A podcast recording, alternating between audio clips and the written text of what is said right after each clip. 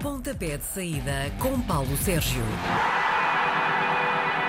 Sexta-feira é dia de Paulo Sérgio na manhã da RDP Internacional. É com ele que ficamos a saber tudo sobre o fim de semana desportivo. Bom dia, Paulo. Bom dia, Miguel. E hoje, eh, este fim de semana, há um clássico. Há um clássico. Já lá vamos. A jornada começa hoje com o Rio Ave Tondela. Eh, O Rio Ave vem de uma vitória fora e o Tondela vem de uma derrota em casa. Isto vai dar o quê, Rio Ave? Olha, já não era sem tempo a equipa do Rio Ave regressar às vitórias. A primeira vitória eh, do novo técnico da formação eh, de eh, Vila do Conde, ainda por cima num terreno que ele conhece como ninguém. Foi ganhar à Madeira e ao Marítimo. Acho que o Rio Ave tem tudo para vencer eh, a equipa do Tondela, sendo que o Tondela de Pepa eh, tem feito uma boa temporada, principalmente fora de casa.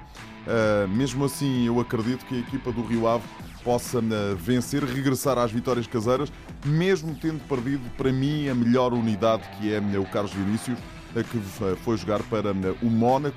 Ele estava emprestado à equipa de Vila do Conde pela formação do, do, do Nápoles. Uh, mas acho que Daniel Ramos pode estrear-se em casa com uh, uma vitória, agora que ele já conhece bem a equipa. A equipa reforçou-se bem na zona defensiva uh, com uh, o Semedo. Tem tido ali. Não sei, é uma incógnita esse jogador, não é? Exatamente. É um grande jogador. Não, não, como jogador é um jogador uh, fantástico. Uh, o problema uh, depois é o É a resto. cabeça, é não é? a parte E a cabeça tem muita importância nestas coisas. A é? cabeça tem toda a importância no futebol. Sábado temos mais futebol, três e meia da tarde o Chaves recebe o Marítimo em crise. Porquê é que Petit não consegue pôr esta equipa a jogar? Uh, porque a equipa precisa de reforços, precisa de jogadores diferentes que possam dar outro, uh, outro punch a esta formação uh, do Marítimo. Mas repara, o Desportivo de Chaves finalmente conseguiu uma vitória na última jornada, foi ganhar uh, Portimão. A equipa já uh, deixou o último lugar da tabela classificativa uh, ao Feirense, está em subida de rendimento, mas também, uh, em boa verdade, a equipa do Desportivo de Chaves mudou praticamente a equipa toda, tem montes de jogadores novos e alguns deles bem interessantes. Uh, Por exemplo, uh, o Costinha, que em Setúbal não jogava e ninguém percebia porquê. Foi ele que marcou o golo uh, em Portimão. Acho que pode vir a ser a primeira vitória caseira uh, da equipa, agora treinada por Tiago Fernandes, o filho do mítico Manuel Fernandes, o avançado da equipa do Sporting, já aqui há alguns valentes anos. Pode ser a primeira vitória frente a este Marítimo que ganhou já, depois perde né, e, está cá para baixo Pouca na tabela classificativa. é? É, é, exatamente. Uma boa frase, com pouca consistência. Seis da tarde o Boa Vista recebe o Feirense. Eu sei que és fã do Lito Vidigal. Eh, Acha que ele vai conseguir pôr esta equipa a jogar? Acho que a equipa tem-se vindo a reforçar. A equipa perdeu jogadores, mas reforçou-se também eh, com eh, jogadores. Eh, Desde logo o avançado Bueno, o espanhol que está emprestado pela equipa do Futebol Clube do Porto e que pode ajudar a equipa eh, do Boa Vista eh, a ter outro. Do ponto de vista ofensivo, a ter outra capacidade de concretização. Repara, o Boa Vista é uma das equipas com menos golos marcados na tabela classificativa. Neste campeonato da Liga, o Boa Vista tem apenas 13 golos marcados. E isto é muitíssimo pouco. eh, O Mateus, que é o avançado angolano, é o melhor marcador e tem dois golos eh, marcados. Lito Vidigal pode ajudar a equipa do Boa Vista a ter outro futebol, mas desta vez até tem a sorte, digamos assim, de jogar com o Feirense, que é para mim, nesta altura, uma das equipas, em- enfim, eu ia dizer uma das piores equipas, eu não quero dizer isso, mas é uma equipa claramente em sub-rendimento nesta Liga Portuguesa. Portanto, apostava aqui na vitória do Boa Vista. O dia acaba com o Aves Braga. Isto é um passeio para os de Braga. Em pouco mais ou menos, a equipa do Desportivo das Aves eh, vem de duas vitórias consecutivas. Eh, Ganhou em casa eh, ao Vitória de Setúbal na penúltima jornada. Foi ganhar a Tondela por 2-0. É uma equipa que está a subir, com a saída de José Mota, com a entrada de Manuel Fernandes. Perdeu para a Taça de Portugal com a formação do Sporting de Braga no estádio da Vila das Aves.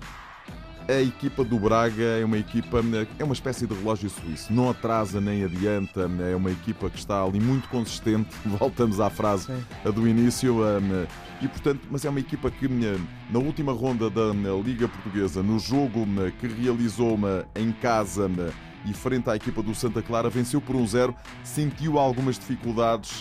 É uma equipa que vem de uma série consecutiva de jogos em todas as eh, competições. A haver um vencedor, eh, será para mim uma surpresa que o Braga não consiga vencer na Vila das Aves. Mas atenção a este, esta equipa agora treinada por Augusto Inácio. Nacional foi a vitória de Setúbal, eh, os do SAD apresentam um novo treinador e a pergunta que se impõe é despedir eh, Vidigal resolve os problemas do Vitória de Setúbal? O Vidigal não foi despedido, o Vidigal saiu eh, por ele próprio, enfim, questões que terão a ver, ainda, ainda não foi totalmente esclarecida a saída do Lito Vidigal do Vitória de Setúbal.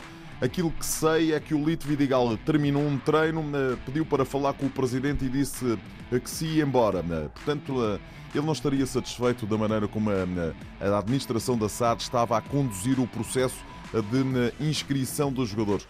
O Vitória de Setúbal há cerca de 20 anos que passa por uma crise económica profunda, não tem resolução à vista e, portanto, precisou de outra vez introduzir um plano especial de revitalização nos tribunais para não falir, portanto, para se pôr a, a, a cobro de qualquer ataque por parte dos eh, seus eh, credores.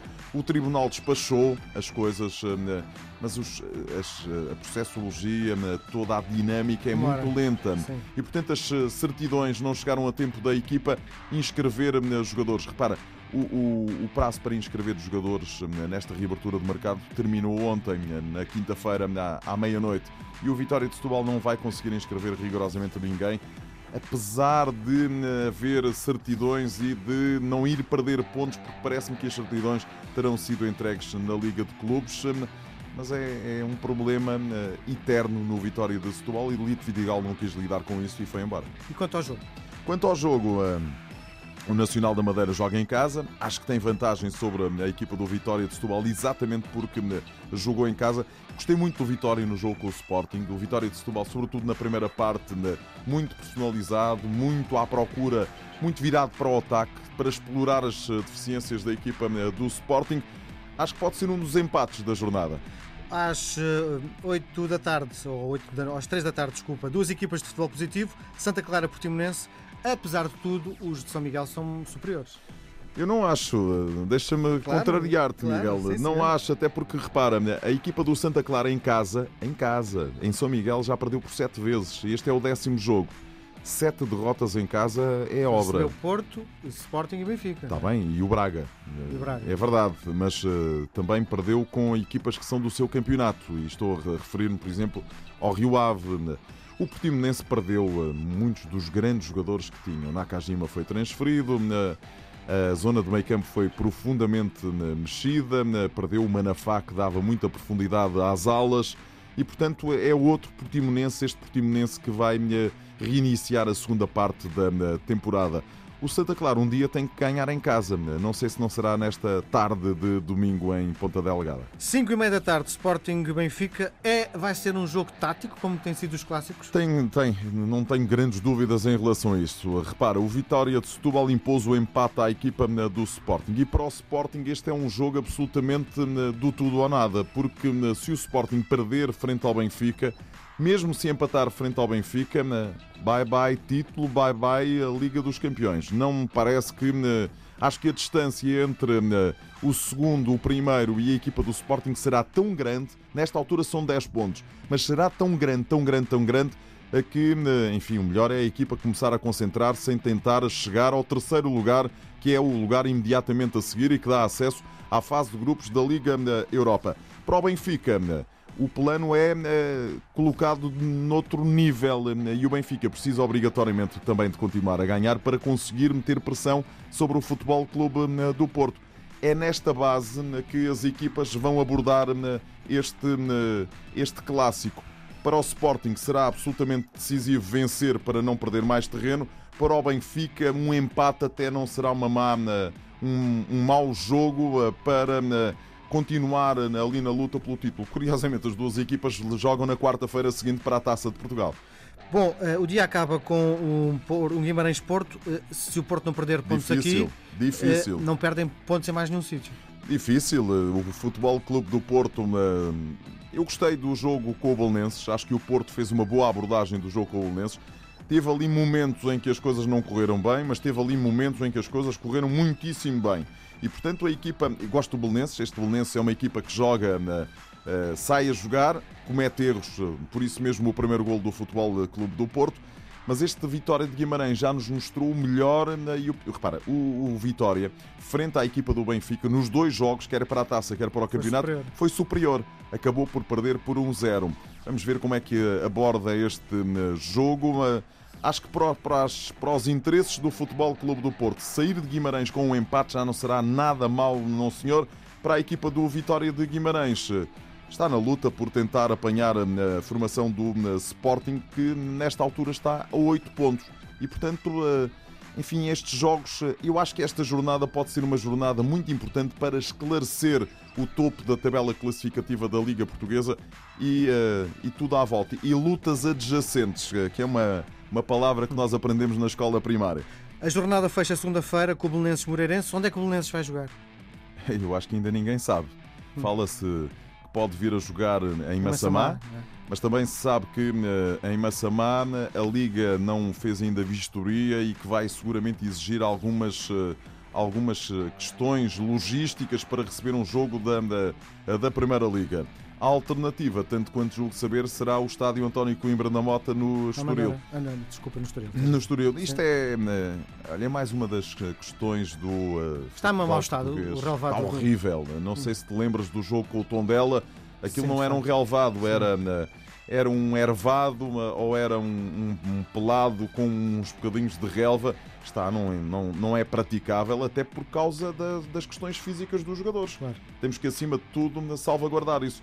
Não sei onde é que eles vão jogar, agora que o Belenenses e o Moreirense podem dar um bom espetáculo num relevado em condições, isso podem, porque são duas ótimas equipas eh, da classe média do futebol português. Dos jogos internacionais, escolheste dois. Eh, um envolve dois treinadores de classe portugueses em Inglaterra. Três. Três treinadores portugueses de classe, um em Inglaterra, eh, dois em Inglaterra e um em França. Vamos por partes. O Everton. Uh, Overhampton. Overhampton. É no sábado às três da tarde, Marco Silva versus Nuno Espírito Santo. Uh, ganharam nesta jornada e por isso mesmo estão ali par a par. O Wolverhampton é o sétimo classificado, 35 pontos. O Everton está no oitavo lugar, 33 pontos.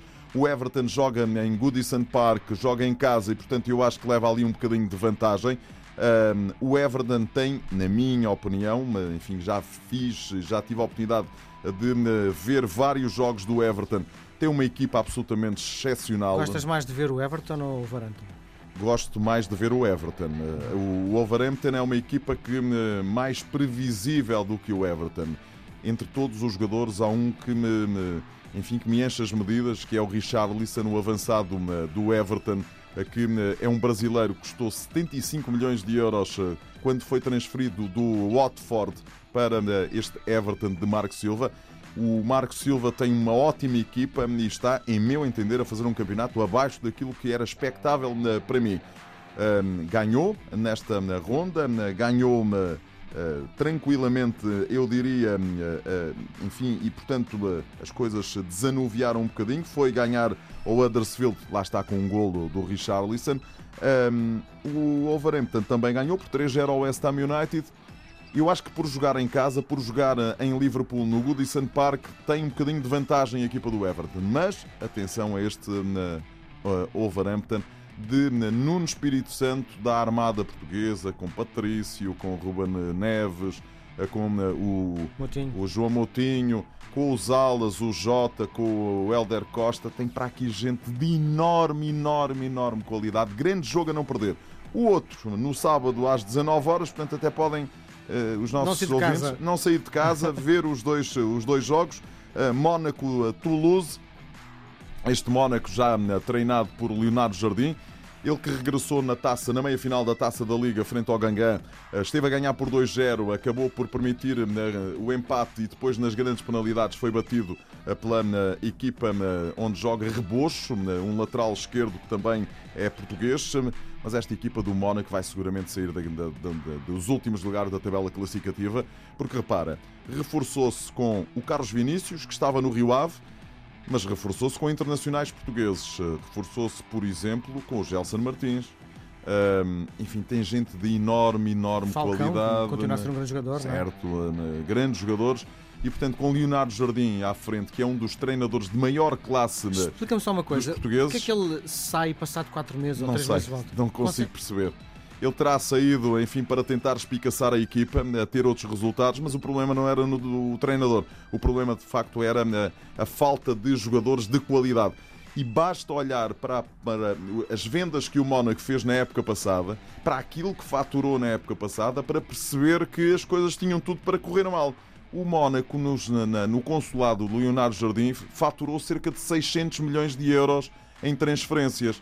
E, portanto, quem, quem vai vendendo, eh, isto é um bocadinho como quem vai- vende os seus anéis, né? os dedos vão ficando, mas os dedos eh, são às vezes eh, de outra qualidade. E foi aquilo que aconteceu com a equipa do Mónaco, que agora se viu obrigada a abrir os cordões à bolsa e tem uma equipa nova. Tem uma equipa nova para abordar a fase seguinte desta temporada. Está no penúltimo lugar e estou convencido que vai acabar a meio da tabela. Muito bem, fala quem sabe e quem sabe é Paulo Sérgio. Um Grande grande, abraço, até para a semana. Às sextas-feiras, Paulo Sérgio faz uma antevisão dos jogos da jornada. Pontapé de saída às 10h20 na RDP Internacional.